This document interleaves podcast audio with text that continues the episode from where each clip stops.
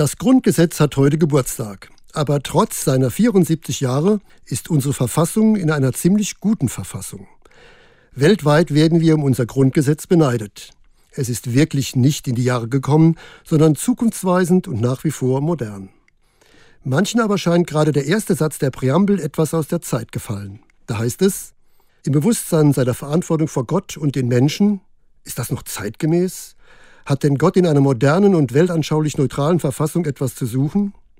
Der wissenschaftliche Dienst des Bundestages hat diese Frage untersucht und findet, Gott im Grundgesetz, das passt immer noch. Und er erklärt, Gott ist nicht mehr gleichzusetzen mit dem christlichen Gott, sondern ist ein offenes Symbol für die letzte sittliche Kraft, die dem Staat vorausgeht.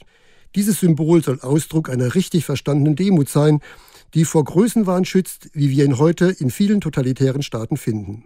Zugleich kann es Ausdruck dafür sein, dass menschliches Denken und Tun durchaus auch fehlerhaft sein kann. Soweit der wissenschaftliche Dienst.